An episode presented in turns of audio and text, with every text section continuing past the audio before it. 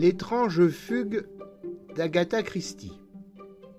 Voici tous les détails de l'étrange disparition de celle qui demeure la reine incontestable du roman policier anglais. Un départ de Stills bien mystérieux.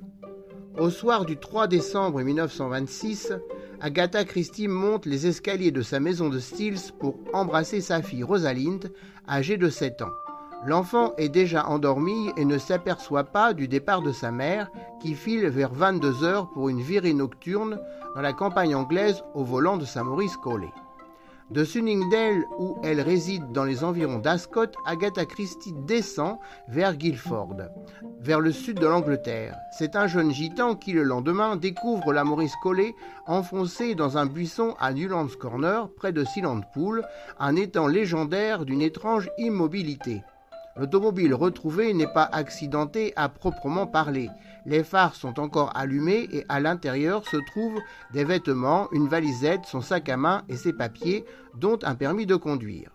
Selon un article du Surrey Advertiser intitulé Guilford Mystery et publié le 10 décembre 1926, on apprend que le vendredi 3 décembre, Agatha Christie est d'abord allée rendre visite à des amis à Dorking qui est situé à l'est de Guilford, à 17h, Almi qu'elle a quitté à 18h.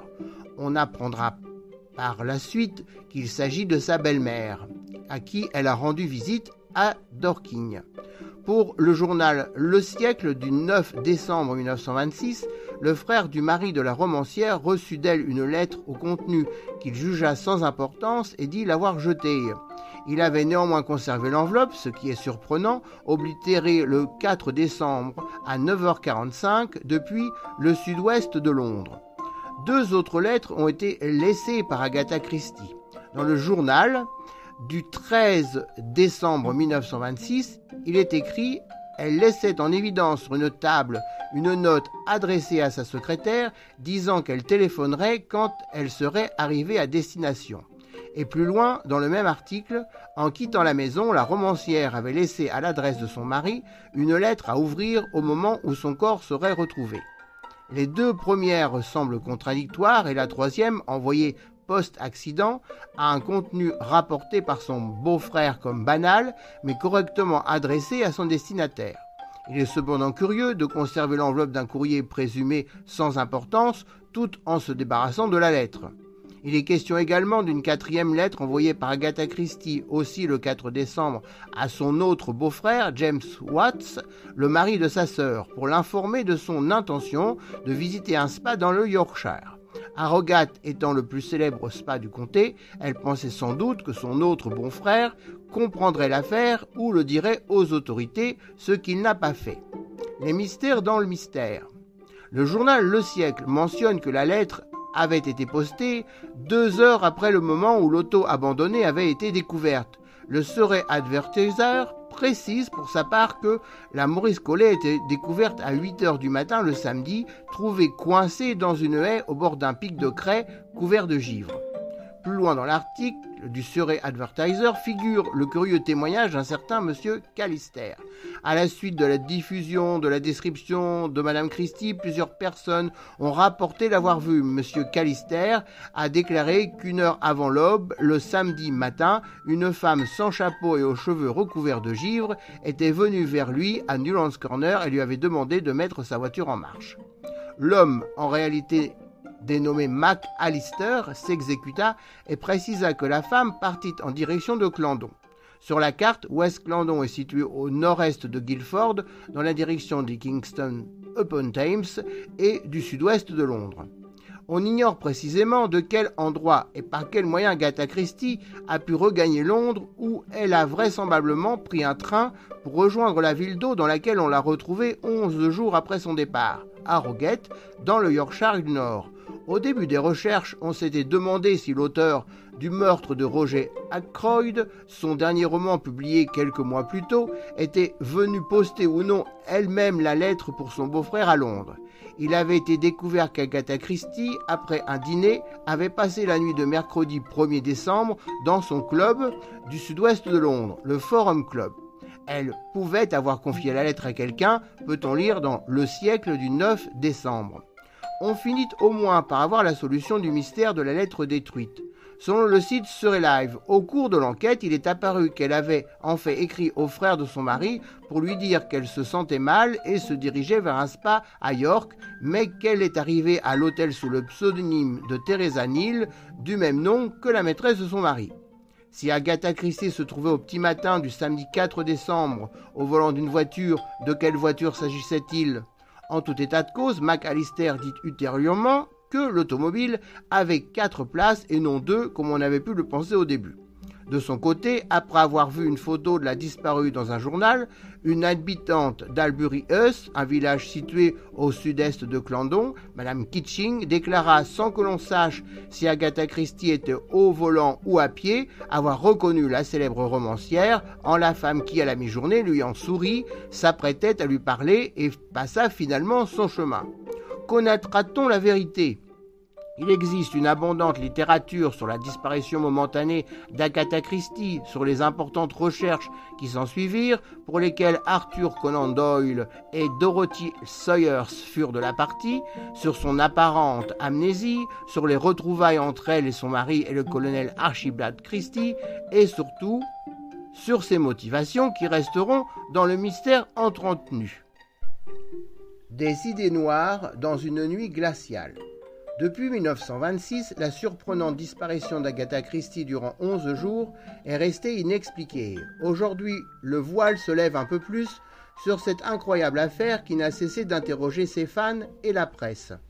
Commençons par la référence que fait le site Serait Live, un entretien donné par Agatha Christie au Daily Mail en février 1928, entretien dans lequel la romancière raconte comment, le 3 décembre 1926, sur le chemin du retour d'une visite chez un proche à Dorking, proche qui se révélera plus tard être la mère de son mari, elle passa devant une carrière de craie qui allait devenir la plus célèbre d'Angleterre. L'interview au Daily Mail relate la version de la reine du roman policier à énigme au travers de présumés souvenirs 26 mois après l'événement. L'idée m'est venue à l'esprit de rentrer dedans, dit Agatha Christie au journal. Elle déclare donc son souhait, au retour de Dorking, de jeter sa voiture contre le flanc d'une falaise du site géologique bien connu de Chir. Mais elle déclare aussitôt Cependant, comme ma fille était avec moi dans la voiture, j'ai immédiatement rejeté l'idée. Elle ajoute Cette nuit-là, je me sentais terriblement malheureuse. On peut, sans trop faire d'erreur, imaginer qu'elle était venue parler à sa belle-mère de son problème de couple et qu'elle en sera ressortie insatisfaite. Selon la majorité des sources, peu après son retour à Steele ce vendredi 3 décembre, celle qui avait publié quelques mois auparavant le meurtre de Roger Aykroyd repart un peu plus tard pour refaire le trajet de l'après-midi. Au Daily Mail, Agatha Christie déclare J'ai quitté la maison cette nuit-là dans un état de grande tension nerveuse avec l'intention de faire quelque chose de désespéré. Elle poursuit Quand j'ai atteint un point sur la route que je pensais être proche de la carrière, j'ai tourné la voiture hors de la route en descendant la colline vers celle-ci. J'ai laissé le volant et la voiture tourner, la voiture a heurté quelque chose avec une secousse et s'est arrêtée soudainement. J'ai été projeté contre le volant et ma tête a heurté quelque chose. Jusque-là, j'étais Madame Christie. Selon elle, la femme de 36 ans qui était Agatha Christie aurait pris fin cette nuit de décembre 1926. Retour en arrière. Le mercredi 1er décembre, Agatha Christie s'était rendue à Londres pour un dîner et avait passé la nuit dans son club. Il est plus que probable qu'elle soit restée à Londres le jeudi 2 décembre car elle devait voir ses agents littéraires l'après-midi. Le soir, elle se rend à Ascot, village voisin de Sudingel, avec sa secrétaire Charlotte Fisher pour y prendre une leçon de danse hebdomadaire. On sait que le matin du 3 décembre 1926, Agatha et son mari Archibald Christie se sont querellés. En août, Archie avait admis entretenir une liaison avec Nancy Lille depuis 18 mois et ce matin du 3 décembre, le colonel Christie décide de partir vivre chez sa maîtresse. Dans la journée, Agatha Christie se rend chez sa belle-mère à Dorking. On sait qu'elle s'y rend avec sa voiture et non en train, selon ses déclarations de 1928 au Daily Mail. Si elle part de Stills à ce moment-là, son probable itinéraire est Sunningale, Shobham, Woking, West Clandon, Wotton, Dorking. Par estimation, son trajet effectué deux jours serait d'une heure à une heure et trente minutes. Parvenue à Dorking, Agatha Christie ne reste pas chez sa belle-mère plus d'une heure, entre 17h et 18h, malgré le trajet effectué. Puis elle repart pour rentrer chez elle. La carrière dont elle parle dans son entretien, elle dit l'avoir vue au retour de Dorking vers Sunningdale. Dans ce sens, elle se trouve à environ un tiers du trajet. Agatha Christie n'arrive sans doute pas à proximité du site géologique avant 18h30. Or, en décembre à 7 heures, il fait déjà nuit. Il est donc plus probable qu'elle ait remarqué la carrière à l'allée ou bien qu'elle connaissait auparavant l'existence de l'endroit. Il existe en tout état de cause une possibilité qu'elle ait remarqué le site à un autre moment, un moment où elle se trouvait dans un état d'esprit différent que celui du désespoir qu'elle évoque dans l'interview au Daily Mail. Agatha Christie serait de retour à Stills vers 19h, 19h30. Selon les sources, elle en serait repartie à 21h45 ou 22h. Elle affirme que sa fille Rosaline l'accompagnait lors du déplacement l'après-midi et l'histoire précise que la fillette était déjà couchée avant son second départ le temps de se restaurer, de se changer et d'écrire les lettres, et la reine du roman policier pour qui les différents poisons n'ont déjà plus de secret, file vers 22 heures pour une virée nocturne dans la campagne anglaise au volant de sa Maurice Collet dans le seul but d'aller fracasser son automobile et elle avec contre une falaise de craie Agatha Christie en week-end. Parti de Sunningdale un vendredi soir vers 22h, n'ayant pas nécessité de rouler à tombeau ouvert, enfin pas avant le lieu qu'elle avait selon elle choisi, la romancière a pu conduire prudemment. Elle n'a pas décidé de se jeter quelque part dans le canal de Basingstoke qui passe à Woking et en tout état de cause, elle n'est sans doute pas arrivée à Newlands Corner avant 23h. Il y a néanmoins une interrogation de plus. Selon la majorité des sources, elle repart de Stills pour refaire, au moins en partie, le trajet de l'après-midi. Pourtant, dans un article du Mail Online datant du 6 mai 2017, le biographe Andrew Wilson déclare qu'elle serait d'abord partie dans une direction opposée, vers le nord-ouest. Après avoir roulé sans but, elle s'est arrêtée près de la rivière de Maidenhead, mais s'est rendu compte que même si elle se jetait à l'eau, elle était trop bonne nageuse pour se noyer. Finalement, elle est retournée à Newlands Corner, nous dit Andrew Wilson. Dans ce cas, cela expliquerait le non-choix d'Agatha Christie pour le canal de Basingstoke.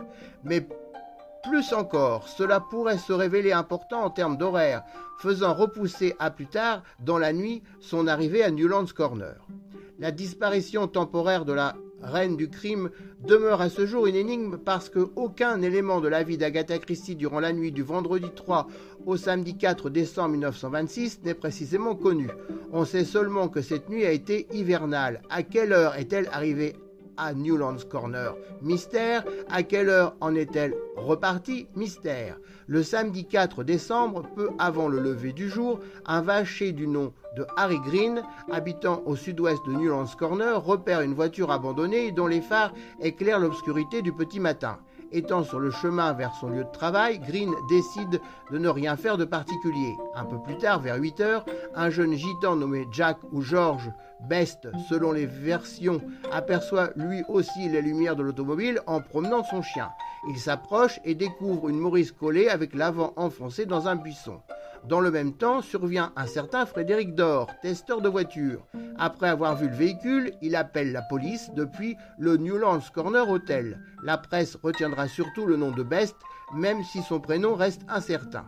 La Maurice collée se trouve sur un talus herbeux, les roues arrière en l'air. La porte du conducteur est ouverte. Elle est en fait peu accidentée. À l'intérieur se trouvent différents objets personnels appartenant à la romancière, dont un permis de conduire au sujet duquel il est souvent précisé qu'il était périmé. Agatha Christie, elle, est déjà loin.